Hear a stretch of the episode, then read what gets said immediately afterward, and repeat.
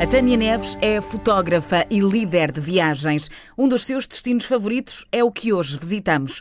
Vamos até à Mongólia, um país sem costa marítima, localizado na Ásia Oriental e Central. A Mongólia é o 18º maior país do mundo e o país independente com menor densidade populacional a nível mundial. O destino está escolhido, mas primeiro conhecemos melhor a nossa guia de hoje, a Tânia Neves.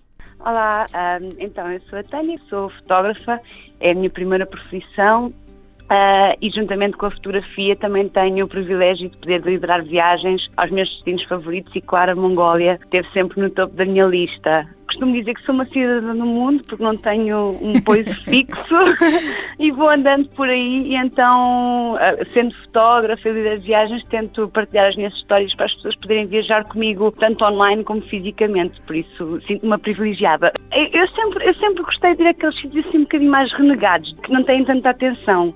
Nunca gostei muito de cidades e confusão e quando nós vamos a estes sítios mais inóspitos ou que as pessoas têm uma ideia errada, digamos, ou algum desconhecimento movimento. Não sei, fico cativada com aquelas histórias que encontramos lá porque é uma caixinha de surpresas sempre, não é? E a, a Mongólia aconteceu-me isso. Eu, eu, fiz a Mongólia a primeira vez eh, numa das viagens de Transiberiano e pensava que ia na Mongólia tipo uma semana e fiquei um mês completamente apaixonada por aquilo, sempre com aquela vontade, quero voltar, quero voltar, quero voltar. E notei que as pessoas à minha volta, tanto nas redes sociais como as pessoas que me são mais chegadas, também ficaram muito surpreendidas a dizer, mas o que é isto? Mas que paisagens lindas, mas que pessoas, mas que histórias e assim. Então foi crescendo a partir daí. Para mim, a, gastronomia define um, define um país por causa da geografia, não é? Nós temos alimentos diferentes que crescem em, em solos diferentes, em, em, alturas do ano diferentes e assim, e a forma como os povos trabalham esses alimentos, essa matéria-prima também.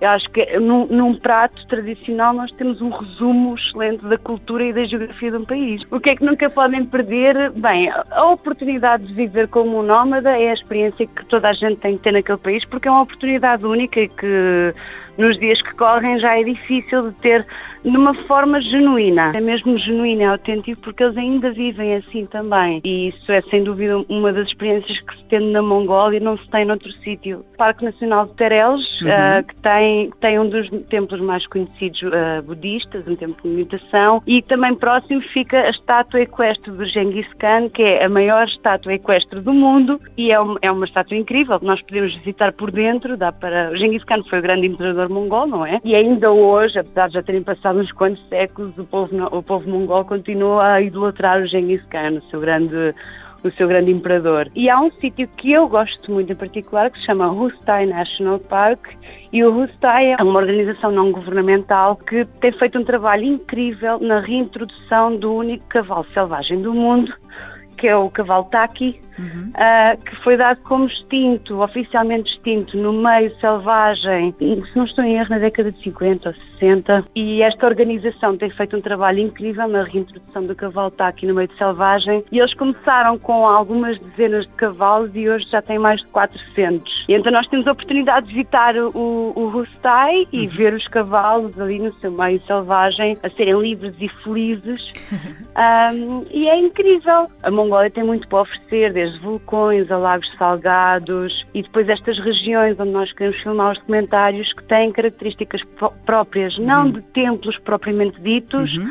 mas de cultura, como no Altai é onde nós encontramos estes povos que ainda fazem a caça com as águias, uhum. no Taiga é a zona onde nós encontramos os um, criadores de renas, eles não vivem em guerres, vivem em tipis, que é umas tendinhas assim triangulares, uhum o deserto do Gobi, onde encontramos as grandes caravanas de camelos e assim, e as dunas cantantes e aquelas paisagens ainda mais inóspitas. Há assim uma série de regiões que são os Flaming Cliffs também, que têm o maior depósito uhum. de fósseis de dinossauros da Mongólia. Então há assim uma, um, como a Mongólia não, não é quando, quando era um grande império mongol, as construções ainda eram de madeira, ou as tendas, ou assim, então não temos uma herança, é os locais e a natureza e as particularidades das pessoas ainda que valem a pena visitas únicas.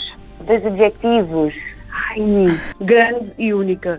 Fantástico. Acho que o mais difícil de largar tudo e viver na Mongólia Eu passo a maior parte do meu ano na Mongólia, mas o facto de não viver lá é a sorte de poder fugir no inverno, porque a Mongólia é o país com maior amplitude térmica do mundo uhum. e é também, o Ulaanbaatar é a capital mais fria do mundo também. Então as temperaturas no inverno conseguem chegar a uns tonteantes 60 graus negativos. Uhum. Se a Mongólia apetecível no inverno, hum, e agora final de agosto, setembro, as alturas ideais para viajar, porque ainda não chegamos aos 60 graus negativos, já não temos as chuvas também, já acabaram as tempestades de areia. Há ali uma altura premium para viajar que é, se fosse só dois meses, sem dúvida que seria maio e setembro. Venham viajar até a Mongólia. No sítio onde o homem e as águias vivem em comunhão, o território da Mongólia é composto por planaltos com cadeias montanhosas a norte e oeste. Mas há muito mais para descobrir. Para conhecer melhor este local, a Tânia tem a solução. Para além de poder viajar com ela sempre que quiser, em breve um documentário dedicado inteiramente a este país, com imagens de cortar a respiração. Para seguir o seu trabalho, é só acompanhar as redes sociais. A página de Facebook é Traveling with Tânia e por lá pode marcar estas viagens com ela por este e outros países e rapidamente a Mongólia fará parte da sua bucket list, se é que ainda não faz. Amanhã o destino é outro. Para descobrir qual é, é só juntar-se a nós.